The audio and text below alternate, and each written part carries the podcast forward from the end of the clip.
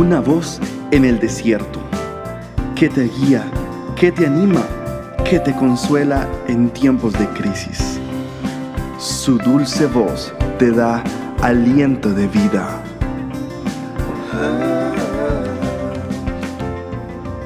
Red de Mujeres Embajadoras.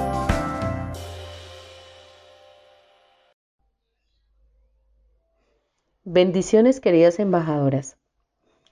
Hoy continuaremos con las historias de las mujeres de la Biblia. Tenemos la historia de Febe. Dice que el apóstol Pablo recomendaba a Febe como una diaconisa de la iglesia de Secreas.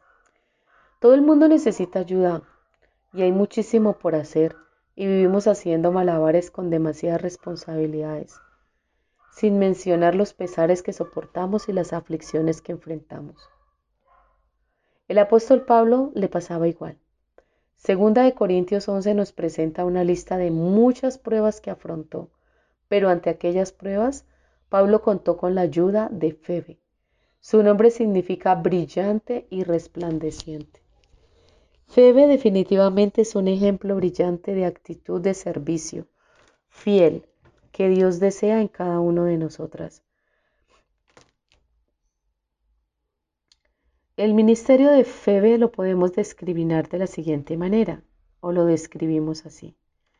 Pablo llamó a Febe nuestra hermana, como un miembro de la familia de Dios, devota y comprometida. Febe era una hermana cristiana para Pablo y otros santos. El apóstol la recomendó como diaconisa de la iglesia.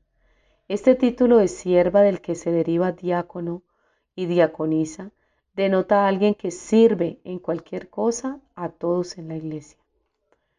Pablo elogió a Febe y dijo, ella ha ayudado a muchas personas, entre las cuales me incluyo yo.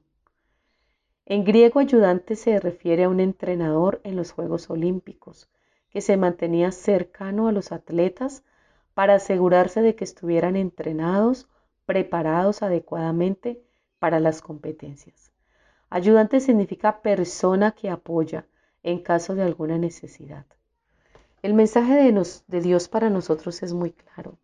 Al igual que todas las personas que aman a Dios, tienes que ser fiel en tu asistencia a la iglesia, estar lista cuando surja alguna necesidad y siempre estar disponible para suplir cualquier necesidad. Esa clase de servicio dedicado, abnegado, hace resplandecer nuestro mundo oscuro.